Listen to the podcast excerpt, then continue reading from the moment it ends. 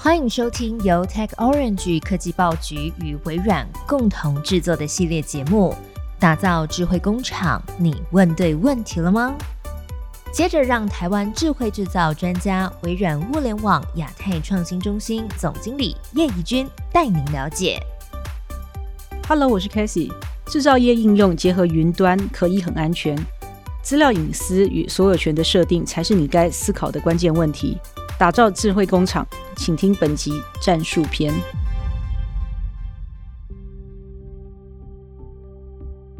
各位听众，大家好，我是微软亚太物联网创新中心的负责人叶怡君 c a s i e 叶哦。今天想跟大家多分享、多谈谈，就是在于物联网以及智慧制造的这个资讯安全，以及一些 AI 的一些伦理的议题哦。那我们今天非常高兴的邀请到我们微软全球助理法务长 Vincent 是律师哦，那他有一个称号叫做小脸律师哦。Vincent，你要不要先跟大家问一下好？这样子。嘿，各位听众，大家好。嘿 k a t h y 你好。那今天很荣幸有这个机会啊。那我除了在微软担任全球助理法务长之外，那现在其实也有在很多的工协会，例如像 M Chain 或是软体协会，或者是呃。全国的 License Executive Committee 这边也有担任很多的，也跟伦理、跟今天我们谈到的很多的资料管理相关的议题，都是我们这几年非常注重的呃重点。所以很高兴有这个机会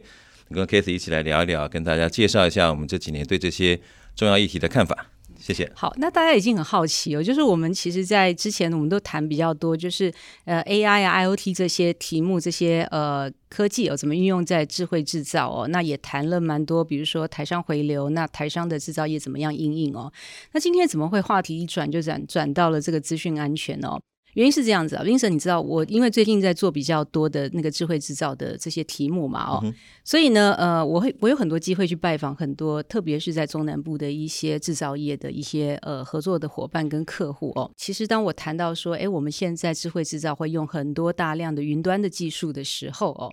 那呃，我第一个会问到的问题就是说，哎，上云呢？所以呢，我的这个产线的资料，这个客户的资料哦，这个都是我的营业机密哦。我放到云上，是不是人家用手机又会 Google 到了？哦，那我听到我都会觉得，嗯，真是一个非常有趣的看法哈。看来大家把平常你在 Line、在 Facebook 上面的一些使用经验，都把它延伸到说，哎，你在智慧制造，那真的是这样子吗？哦，那我不知道说，Vincent，你其实面对这样子的一个想法，或者是一些呃一些嗯想象的方式来讲的话，你有没有什么建议啊？啊，对啊，其实刚刚那个。这样的想法其实也不是第一次碰到，也蛮好玩的。我一直都跟很多的朋友分享过一个，应该也算是过去的历史吧。嗯，其实像我们的阿公阿妈那个年代，那他们可能不习惯把钱放到银行，所以他们还他应该都还印象犹新。小时候他们都会，而且一定要是要铁的，铁的一个饼干盒，里面放了很多的 cash，然后藏在床底下。嗯，他们觉得这样才是安全的。对，那我们现在这个我们这个年代来看的话，其实大概也不过才四五十年前的事情吧。对啊，现在就会觉得说，这样对存放现金的这样的一个观念，其实已经非常的算是落伍了。他们应该真的要把钱放到银行，银行是比较专业的机构，能够来真的存放现金，比较安全，而且有很多的呃层层的保护。那其实现在大家如果有兴趣的话，可以看一下网网站上，其实网络上有很多的相关的讨论，他们都觉得说，现在的 data，现在的资料其实就是现在的整个是特别是商业环境里面的金流，data 对 data 就是现金了，没错。所以我们现在其实 exactly 就是像刚才的这个故事一样，我们很多的特别是中小企业的老板可能还觉得说啊，资料只要离开我的视线。只要不是在我的床底下，他就觉得说这是不安全的。对，所以有蛮多中小企业老板告诉我说，我只要看得到他在我的电脑里面，我就觉得比较安心哦。那我就问他说，哎，那你的呃机房放在什么地方？他说就在我的脚下。你看那边有一台 PC，有一台 server 在那边，我每天看得到，我都觉得很安心。对，我就说那呃，请问这个呃这个 CEO 啊，或者是说老板啊，你有没有二十四小时把它锁起来啊？那是只有你可以用呢，还是说这个大家都可以用呢？哎，对。那事实上，我想，呃，其实我问十个，大概有十个都说，哎，大大概就放在那个地方吧，哈。只是很多人也不知道那是什么。那万一要是人家知道那是什么，那一个 USB 碟就抠走了哦。对对，所以就像冰城你讲的是说，哎，那其实现在的这个 data 就是现在的现金哦。那过去呃，你觉得你的现金一定要放在床底下，一定要放在你的枕头下面？那现在其实大家会很习惯的把它放在银行，把它存在银行，变成是一种。货币的呃，就是金融货币的这样子的一个单位哦，对，所以其实回到智慧制造，大家会比较普遍的可以接受放在云上面哦。那除了这个呃，它会比较呃，在财务上比较弹性以外，因为它是用一个随选即用的方式。那另外来讲的话，大家其实要做的一些 AI 的新应用、IOT 的新应用来讲的话，你不用再去建构自己的机房，你就可以。呃，自由的去运用云端上面的一些资源哦，基本上开个账号就可以用了。那 m i n s 你刚才讲到一个事情哦，就是说资料就是现在的现金这样子哦。那可是大家其实，在面临到说，哎，这个资料是不是上云，然后是不是怎么管理的时候哦。其实大家会比较 care 是说所谓的责任归属哦。我举个例子来讲好了，我继续我会问那个老板说，哎，那请问要是哦你的资料要是外泄，有时候是有一些呃员工哈，那他因为不满你啊，或者是有一些可能呃业务的一些机密呢，他就可能会被这些呃离职员工就拿走了这样子哦。那这个到底是谁负责呢？是你要去告那个离职员工呢，还是说你自行负责，还是你就是让这个 MIS 你的 MIS 人一手去扛起这个责任哦？对，那我不知道。精神对于这个所谓的呃负责的部分，liability 的部分来讲的话，你会呃怎么去建议大家？因为看起来，反正如果你自己的资料都在你自己的地方的话，基本上你就是负完全的责任嘛。对，完全没错。对，这个。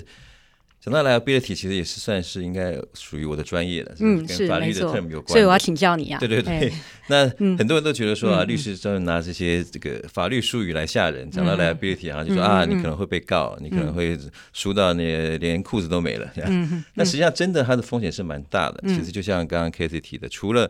刚刚你讲到呃，把资料放在自己的床脚下，然后跟放在云端，除了管理，除了技术上面的很多的放在云端上有很多优点之外。我觉得资安、资讯安全 （security） 还有 liability，其实就是很重要的一个重点，嗯是可以完完全全可以证明说，你资料的确应该放在，就是套一句有点类似广告词吧，就交给专业的。你把资料放在自己的床脚下面，放到你的工厂的机房的某一角。第一个，就像刚刚 Kitty 讲的那个，任何的员工他可能都可以用一个 USB 就把所有的资料都偷走了。那另外，现在的社会里里面，你也不可能完全不上网。不联网，你只要联网的话，它就会有后面就有网络资讯的安全的问题。嗯，那就算你不联网，你你很放心的说，我这个这台电脑完全不跟网络做连接，那一样它还是会有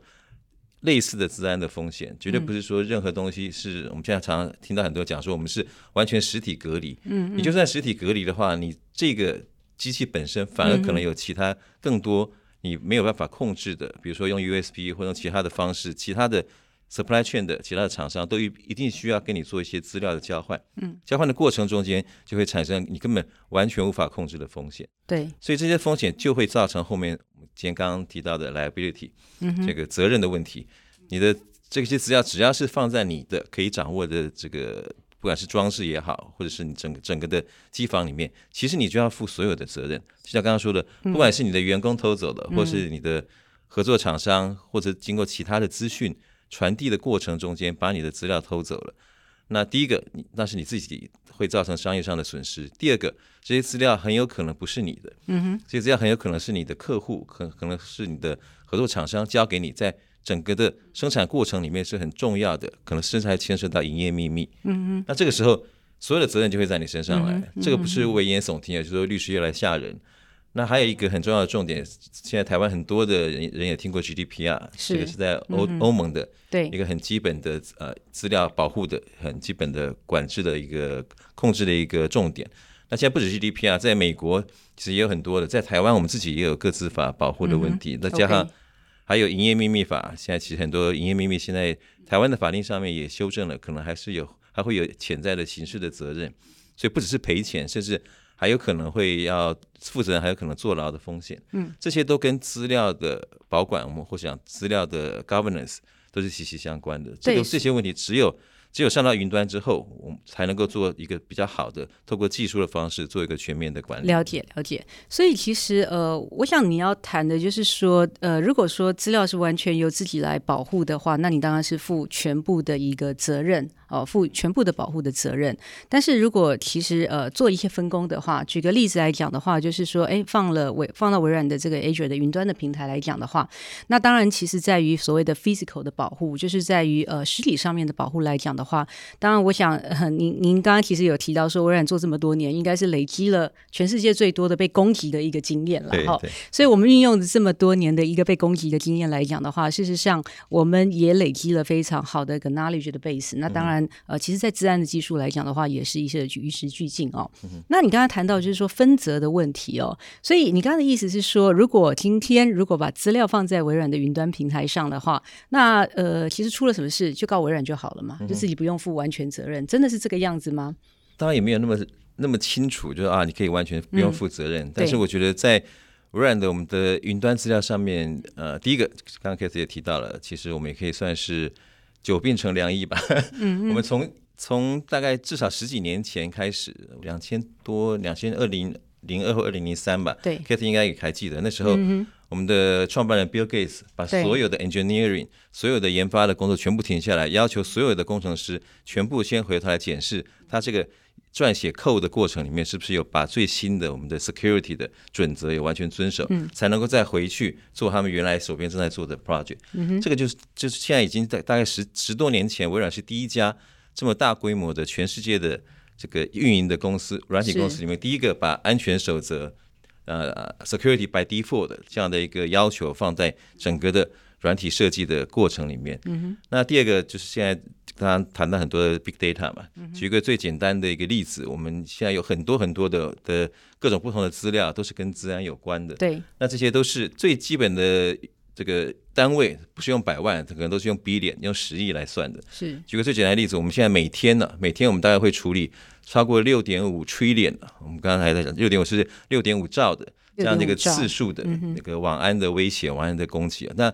我可以很自信的讲，全世界没有第二家公司，它每天能够处理这么多治安的威胁。是，那只有我们有这么多的大数据。那这当然也跟另外一个原因，刚刚 Kate 也提到，其实很多人、很多听众可能不了解，全世界受到治安威胁、受到治安攻击最大的前两大这个来源，或者两大的攻击的目标，呃，第一个其实大家应该可以想象到，就是美国，而且是美国的国防部。是。那第二个其实就是微软公司啊，微软的我们的整个的云端、我们的网站。加起来、加总起来的治安的攻击，它是全世界排名是第二的。那大家可以想象，这么大量的攻击之下，到目前为止哦，我们可能要学美那个美国的俗语，这样子敲三下桌子。到至少到目前为止，完全还没有任何大规模的这个治安被攻破的这样的例子啊。这可以看得出来，我们不管在资料的收集量，在过去的整个的呃传统的设计的软体设计的这个 practice 准则里面，再加上现在的大大数据的分析里面，我们的确都是。在全世界来看，找不到第二家有这么好的一个治安的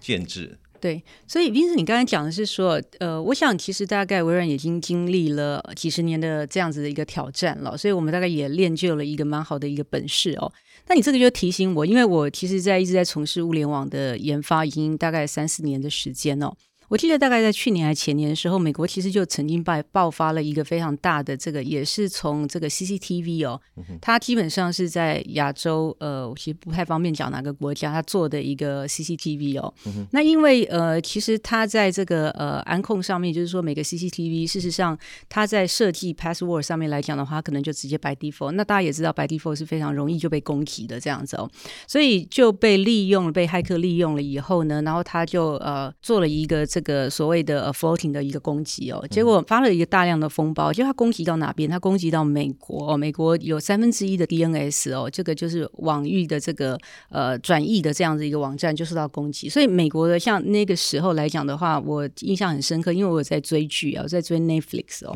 结果他那那个那个晚上基本上大家都没有办法看，因为你根本没有办法透过他的 DNS 哦。所以其实这个也是告诉我们说，只是一个很小的一个 CCTV，大家觉得说是一个非常便宜的装置，但是如果你没有做一个很好的一个管控来讲的话，它因呃骇客所攻击，被骇客所利用以后，它引发出来的一个全球的一个网络风暴，跟它损失是非常大的哦。对。那这个我想拉回来，就是我们在谈我们智慧制造的这个题目啊，其实一般的 CCTV 或是一般的 IOT 的装置的。这个安全哦，就已经这么难做了哈。那如果我们把它拉到工厂来讲的话，那事实上我觉得更困难哦。所以我也看到一个很大的趋势，就是说哈，过去是这样子，过去嗯，反正就是工厂就归工厂的，光 IT 归 IT 的，反正大家井水不犯河水哈，大家井水不犯河水。可是现在因为这个工业物联网的技术越来越进步哦，所以今天老板也会想说，哎，我是不是透过手机，我就可以看到我的连线、我的产线的这个。状况，所以他会需要去存取工厂的产线上面的一些资料哦。那甚至想要说，哎，还要及时的去动态它这个所谓的生产配方等等的。所以我们看到一个很大的趋势，叫做 IT 跟 OT 的 converge，就是今天讲说，呃，就是资讯的科技跟这个所谓的呃生产的科技来讲的话，它其实慢慢的融合在一起了哦。那因为这样子的一个趋势，一个大趋势来讲的话，我们看到一个比较大的挑战。过去大家其实可以井水不犯河水。现在呢，其实动辄你需要把资讯从这个呃产线上面拉出来，或者是你希望把这些动作回馈到产线上，所以它需要一个双向的一个融合在这个地方哦。所以呃，冰森，我不知道说你也接触到蛮多客户的哦，你会不会有看到这样子的一个趋势，而且也有看到相同的挑战？那他也会寻求说微软的这边的协助呢？对，没错，其实凯 a 刚刚点出了一个现在很重要的趋势，应该说就是我们现在看我们的。世界观，我们觉得现在是 intelligent cloud 跟 intelligent edge，是。这个就完全就是跟刚刚 Katie 提到的传统的 IT 跟 OT，其实现在是完全必须整合在一起的。是，那我们所有的资料现在都必须要到云端上面去，但是你不可能所有东西都是在云深不知处的这样的一个方式来处理，一定要到 edge 端，在端的点的部分，其实现在就是现在的 OT 的产业特别需要。更进一步的跟 IT 做结合，所以这中间我就觉得完全看到了，不管是从感测器端，不管是从 sensor 这个部分，一直到资料的处理，今天的主题资料的这些 governance 的管制的部分，对，其实都现在的 OT 完全都要跟 IT 这边做一个结合，而且要把最新的。这个管制的方式，或者是 governance 的方式，要把它导入进来，否则的话，传统的 OT 觉得说，就像 k a t i e 刚刚用了一个 term，呃，河水不犯井水，反正我就在我的厂房里面，我就在我的产线里面做，那你外界的世界你怎么变化，可能对我来说都没有影响，这个现在已经完全行不通了。对。呃，Vincent，你刚才讲到一个 governance 的这个词哦，那我呃翻成中文叫做科技治理了。好，那我知道您是这个方面的一个专家哦，那我想要请你就是说，因为其实当我们跟开始跟呃一些大型的制造业在谈智慧制造的时候，其实这个题目哦，科技治理的这个题目一定会第一个被拿出来看，因为。呃，其实智慧制造，呃，对于这些大型制造业来讲的话，它行之多年哦，所以它现在其实只要去参考，只要去烦恼的就是说，我今天本来都是在地端，我现在有一些功能，我把它放到云端上面，所以我怎么样可以达到更呃一致的，或者是更好的一个资安的一个要求哦？所以我们这边其实常常帮客户在规划说，哎，我的所谓的 boundary，就是我今天地端，或者是说我今天在工厂端厂区来讲的话，可能有还是要规划一个所谓的工业的 DMZ 的这样的。观念的非战区的观念，然后我其实还是要去 apply 这个所谓的 identity，就是呃呃身份的识别。这个身份的识别，无论是人的身份的识别，还是城市码的身份识别，或系统的身份识别，这个其实都要到哦。可是我想请你多谈谈，就是所谓的治理这个词了。就当我们谈到治理的时候，感觉上是一个比较法务层次，或者是一个比较政策的层次的。那你会通常怎么建议我们的大客户、我们的客户哦？就是说，当他在看这个呃导入智慧制造，开始要去谈这个科技治理的这个题目的时候，他应该去考量到哪些层次呢？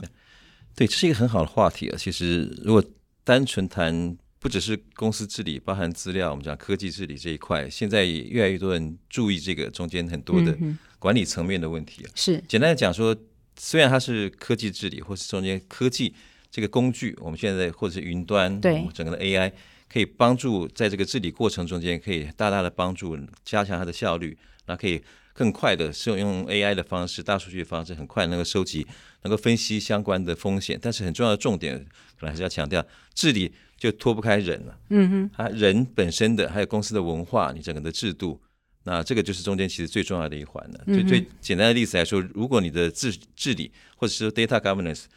从公司的经营者，不管是董事长或是总经理，如果觉得说啊，这个反正就是 IT 主管的事情，嗯哼，我反正出了事情，公司的电脑中毒了，我就第一个找 IT 主管来，先把他骂一顿再说。嗯哼，那这样的这样的一个方式的话，就不会达到治理的他的一个要求。所以最基本的一个重点，反而是说从上在上位者的，我们讲 top down 的。这样的一个心态。第一个，他的心态要有；第二个，第二个层次就是整个公司要把它当成一个最高的优先 high priority 来处理，绝对不能只是把它当成是只是一个 IT 部门在管理的事情。是。那第三个就是刚刚强调的，其实现在已经有很多的，不管是我们自己的 Azure，或是我们很多的，或者是 M 三六里面，其实很多关于 compliance、关于这个 security 的部分，其实都可以在技术上很快的帮助公司的经营者能够很很容易的有一个全面性的掌握，另外也可以很容易的透过。科技透过资料的协助来处理相关的。我举个例子啊，因为我们其实公司都在，当然是我们自己公司用 Office 嘛，对不对？那我每天用最多的应用是什么？就是 Outlook。但是呃，其实我现在觉得 Outlook 蛮聪明的，是因为呃，事实上微软这个公司，我们常常会接触到很多客户的机密的资讯哦。所以当我开始在发一个 email 的时候，当然，其实，在 Outlook 里面，我可以标示说它是一个什么样的机密的等级的哈。那呃，当我把一个看似比较机密的，有某一个客户的一个呃机密的资料，我要往外去发的时候，Outlook 事实上会提醒我，他会提醒我说，你这个 mail 事实上是要发给一个外面的，因为他从 email address 他可以去看说它是对外的。哦，那如果说你今天里面有一个文件，它标注说是只有 Microsoft internal confidential 的话，它事实上会给你一个警示的哦。那甚至是更严严格一点的话，它是会强制你，就是说不可以去发给这个。国外呃，或者是外面的这样的一个音色，我想这个大概就是用一些科技的工具来 enforce 我们讲的这个这个 policy。好，那另外我想要再跟 Vincent 请教一下，就是说，其实治理的这个部分呢，有一个部分，其实你刚才谈到 GDPR 的部分哦，这个是欧盟其实现在对于呃这个呃所谓的 data 上面来讲的话，一些比较清楚的一个规范哦。我直接拿我现在在呃智慧制造碰到的一些 case 好了，台湾有非常多的代工厂哦。那我们在代工厂，其实呃，在产线上面来讲的话，呃，一个产线来讲的话，它有机台，好，那机台有非常多的机台，机台自己本身会有资料，机台上面也会有所谓的生产的资料，这个生产的资料到底它是属于？机台的业者，还是是属于代工厂，还是是属于这个终端的客户？嗯哼，好，所以这个就是一个很有趣的例子。所以我常常听到非常多的呃，这个合作伙伴哦，呃，特别是生呃做这个机台的这个呃这个厂商啊，他说。我是机台的厂商，所以我可以收非常多的资料，所以我可以从这个资料里面呢去跑大数据，可以去做 AI，所以我就知道说这个生产的配方应该怎么弄了哦。那我常常其实会有心中有一个疑问是说，这个资料真的是你的资料吗？哦，就是说，哎，这个这个呃话题或这个剧情其实现在很常用，说你的你的资料，你的孩子是你的孩子吗？还是你的资料真的是你的资料吗？哈。所以我这个问题也常常丢给丢回去给我的这些厂商们哦，包含说代工厂，呃，他想拿到的资料就不见得是他可以运用的资料，因为那往往是他自己客户，因为他在内部做 trial run 以后，他的一些呃生产配方，他只是叫代工厂来执行，不见得是这个就是代工厂的资料。所以我想再多跟呃 Vincent 请教一下，是当我们在谈这个所谓的呃资料的治理 data governance。那现在又有比较严格的规范，比如说 GDP 啊，那美国这边有相关的规范来讲，你会建议就是说，当现在它的呃核心业务是牵涉到这种比较全球的布局的时候，应该怎么样来呃 follow 这样子的一个规范，然后可以去呃做到这样子的一个 enforcement 哦，也就是说比较不会去触法，比较不会被罚钱。我想大家其实最担心的就是说被罚嘛。对对对对对，这个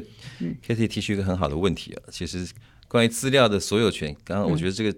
这样的讨论里面，其实牵涉到蛮多还蛮复杂的议题。一个是资料的所有权，对；第二个是资料的里面，如果牵涉到这个隐私权，如果牵涉到各自的问题的话，嗯，要怎么来处理？那其实我这过去的经验，当然如果是跟我们自己比较是属于 legal 或是法尊的人讨论的话，大家都觉得说这些问题里面其实都很多很有挑战性。那不过你刚才提到那个，就是有一个流行的 term，你是忘记了还是害怕想起来？我觉得现在很多的 中小业者，特别是企业主本身呢，那讲句比较直白的话，他们可能会觉得说这个问题太复杂了。嗯嗯。那我公司内部也没有专门的法律的部门来处理。嗯那那交给律师又外部律师又可能太贵了，所以他根本就有点掩耳盗铃的感觉。嗯嗯。那实际上这并不是一个。真正面对现在这个比较复杂问题的一个正确的方式，嗯嗯，所以我真的建议是，就像 Kate 讲的，其实现在包含中小企业在内，真的应该要好好的透过协会，或者透过很多工协会，或是政府的也有很多相关的这样的一个说明了，真的必须要针对 GDP 啊或是像刚开始提到，美国刚通过一个比 GDPR 更严的加州的 California 有一个加州的这个隐私权的保护法案，这些不要觉得说那个是国外的法案了，那只要你所处理的客户里面有任何一家客户是在欧洲，或者说你处理的资料里面有任何一个资料里面可能会牵涉到消费者。我们讲 consumer 的资料，这些个消费者有可能是欧洲的这个公民，你都可能会有 GDPR 这相关的民事或刑事法律的问题。是是。那回到刚刚 Kate 所提到的问题，这个部分其实最重要的还是在于说，一个不要觉得说你机台上有的资料就是你的，这牵涉到两个层次，一个是这些资料可能是你的客户交给你的，那特别中间可能牵涉到很多是属于。在生产线上面，甚至有些参数校正的是基于客户本身过去他的设计的这样的一个历史里面，他提供出来的。希望你能够在设计过程中间能够把它放到里面，作为一个很重要的一个参考的参数，或或者是怎么样来改进这个生产的流程。那这个资料就很清楚，不要觉得说它放到你的机台上面就是你的，它这个所有权应该非常清楚是属于客户所拥有的。那你要怎么样能够真的？像 Case 讲到之后，可以透过大数据的方式来利用这些资料，很重要重点必须要跟客户有个很白纸黑字的、清楚的一个，我们讲也是属于广义的 data governance 的一块，到底这个资料是属于谁的？那第二个层次的问题，如果万一这些资料里面又包含这个客户他自己所有的在欧洲的，或是属于欧洲公民的个人的资料的话，那这个问题就更复杂了，它的可能法律风险就更大。是这个部分。其实站在 data governance 角度来看，如果是你只是单纯的一个生产线的制造商的话，我们通常都会建议说，你可以跟客户讲清楚，如果除非这样的一个消费者个人的资料是在产线过过程当中是不可或缺的，否则的话，你最好是一开始就有也是白纸黑字跟客户讲清楚，你给我的资料里面不要有这些各自的资料，嗯否则的话，你放到他的机台上面，在整个产线过程中间，你就变成某程度上也会变成 GDPR 上面我们叫 data processor。资料的这个呃处理者或资料的呃整个过程里面，就必须要负担 GDPR 上面很非常复杂而且非常高。难度的一个管制的义务在。对，举个例子来讲，台湾制造业上面来讲的话，我们比如说做蛮多的是呃这个汽车零组件，我们是呃汽车零组件的供应链，是航太工业的零的的供应链这样子。所以台湾有非常多的上游的供应链的这个厂商哦。那我目前我听到比较多的这个需求是这样子，因为他们的客户哈很多是在欧洲，很多是在美国。现在客户就会要求说，过去哈呃需呃客户需要做资料交换，因为他想要知道你现在生产的良率，你现在生产的产量哦，那过去都是说，呃，我跟你要资料，你再给我，所以可能都是做只是档案的交换哦，那甚至可能就是一个 Excel 表哦，或者是一个 raw data。那现在越来越多客户说他想要及时的资讯，所以他会要求在系统上做结接哦。所以因为其实在于系统的结接越来越及时，而且他其实客户也开始运用一些云端的技术来讲的话，我们现在的询问度比较高，就是说蛮多的这个在上游的这样子的一个供应链厂商来讲的话，他会寻求一些协助，说当我需要把资料交给我的客户的时候，哪些是我可以拥有，哪些是我我可能需要做一些处理的哦。那回到 Vincent 刚刚其实在谈的这些这些。看法来讲的话，我我认为其实整理一下，大概有几个层次啦。第一个是说，其实资讯的安全本身还是从 IT 的范围来看。那这样子，OT 跟 IT 之间怎么样有一个一致性？但是其实不瞒大家，其实不不瞒大家知道，就是说 OT 其实会碰到一个比较复杂的问题。IT 已经走在前面，OT 会走到后面，因为 OT 呃就是在产线上面来讲的话，为了这个生产的这个稳定度。它不见得更版会更版的那么快哦。其实 IT 这边来讲的话，其实它已经走到 Windows Ten 了。可是你如果到工厂去看的话，还是有一大堆的 Windows 呃七或者是呃甚至叉 叉 P 还在那个地方这样子哦。那我每次看到这个，我都会有捏一把冷汗，就说：哎，那你有都有上 Patch 吗？你都有上这个更新吗？那呃，其实我。得到都是微笑以答，都不不回答这样子哦。原因是什么？原因他们其实不想要让这个产线停止哦。那你今天如果随便的更版或者上配曲以后，他们很担心有有什么问题，所以我们就发现说，这个上面的 gap 来讲的话，其实会造成蛮大的风险的哦。所以，呃，其实，在看这整个的资料保全来讲的话，我认为有几个层次。第一个是说，其实你要怎么样让你的整个的环境，OT 跟 IT 的环境，它有一个一致的 policy。可是你要知道你的管理到什么层次哦。你可以让它其实在有一些差异，但是你必须要有一个很好的一个 visibility，要很做一个很好的一个风险的评估。我们常常讲说，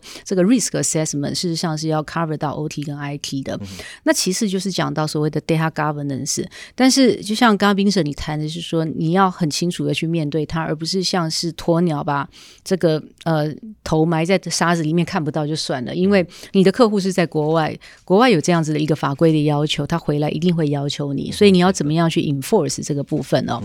那最后我想要其实跟 Vincent 请教一个，我觉得事实上是很有趣，但是也非常热门的话题哦，就是。现在 AI 的这个技术来讲的话，不但是用在在生产上面，它也用到非常多的领域上面哦。那呃，其实微软在很早以前，我们就谈所谓的 ethical 的 AI 哦，伦理 AI 的伦理哦。那我觉得这个大概是所有的厂商里面。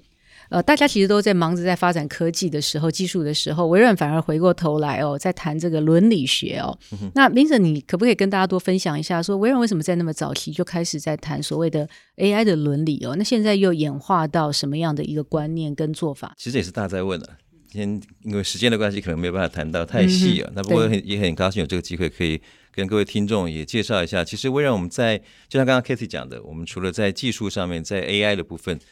从延续之前的，不管是云端或是 AIoT 这些，到下一步的 AI 这一块，我们已经技术上已经有很长足的一个发展之外，我们很早就开始在关注我们之前叫 AI ethic AI 的伦理。那现在我们把它啊换一个比较中性的名字，叫 responsible AI，就是负责任的 AI。那这个我觉得都是跟刚才跟各位听众分享的很多关于 security 的部分是一脉相传的。我们觉得很多事情不是只有技术做到。不是光看技术，而是要看这个技术对于人类的社会会有什么样的影响。它的背后的最基本的想法，其实就是以人为本。我们要怎么样确保这个技术都是能够让我们整个人的生活，不只是个人，到整个业界，到整个社会都能够过得更好。所以，我们现在在二零一七年，其实我们就已经开始研究，然后二零一八年正式出了一本书，叫做《The Future Computing》。那里面就已经把很完整的把我们微软针对 AI 的。什么样叫做负责任的 AI？什么样就比较是属于 ethical 的 AI？有六大方向。嗯哼。那最基本的其实就是 accountability。那另外还有 transparency。那就是很多人觉得说 AI 它后面很多觉得像像是一个，所以你要负责任。对。哦，accountability 是你要负责。对。哦，那第二个你要公开透明。对。然后另外四个很重要的重点就是公平，然后可靠、安全，然后隐私和治安，最后是包容。那这个其实。可靠跟、安全，然后隐私跟治安，其实跟今天的的话题都是密切相关的。是是是。最后想再 echo 一下，刚刚 Casey 特别提到的那个很多事情是看不到的，所以呃，就是刚刚 Casey 讲那个，现在可能很多人还是用在用 Windows XP。嗯。我觉得之前也有很多的经验是跟客户讨论，他们就觉得说啊，反正那个那个东西看不到嘛。那如果用现在的，特别是生产线的例子来看的话，很难想象任何一个中小企业会说啊，我这个机具还是用十年前的机具。他觉得很难是用这样的方式，但他们会觉得反正看不到的资料、看不到的一个这个 IT 的一个这个 framework，那甚至十年前、甚至将近二十年前的都没有关系，反正他们看不到。但这个这一点其实反而是跟我们今天的讨论的重点就非常息息相关。这个是一个 awareness，而且是在上位者、在企业经营者的角度看，你必须要能够看到这些看不见的 invisible 的这些未来的重点的 data，而且它后面的整个 governance 的。后面带来的风险跟可能对你的公司的营运带来的一个最大的一个好处。嗯，好，所以我想呢，其实大家听这么多，也想说，哎，那到底从哪边开始哦？因为这个真的是千头万绪哦。智慧制造已经是最困难的，然后现在还要再扯到这个治安的议题哦。那我觉得智慧制造其实跟我们在处理这个一般的物联网比较困难，就是所谓的 brownfield，就是它的新旧的资呃新旧的这样子的一个资讯系统哦，实在是太复杂了哦。那所以呢，我知道冰舍，你最近其实呃开始在推广一本书哦，这个是微软做的一本叫呃是智慧制造 AI 的一个运用的一个书哦。哦，所以呢，我想呃我们这边我跟冰舍这边也把这本书推荐给大家，它其实是一个实体书，但是它也是一个电子书，所以大家都可以呃上网去下载这一个 The Future Compute，然后 AI for 这个 Manufacture 的这一本书哦，针对我们刚才谈的是说 AI 在呃智慧制造的应用，还有它的一些相关的治安议题来讲的话，我想都有一个。非常深入的一个剖析，这样子哦。对对，这本书其实是我刚刚说的《The Future Computer》的第二集。哦，第二集了对。OK，在二零一嗯八年我们出的第一集是刚刚我说的那个六大块的我们 AI 的这个伦理的一个大的守则。对那第二集是特别针对产业界，就是今天特别是 Casey 是专家的这部分，针对这个整个制造业是跟 AIoT 这部分，特别把这个产业界我们讲 vertical 这部分可能碰到的问题稍微点出来，然后跟大家做一个讨论。所以这个也送给大家，好，它是免费可以下载的。好，谢谢大家。谢谢。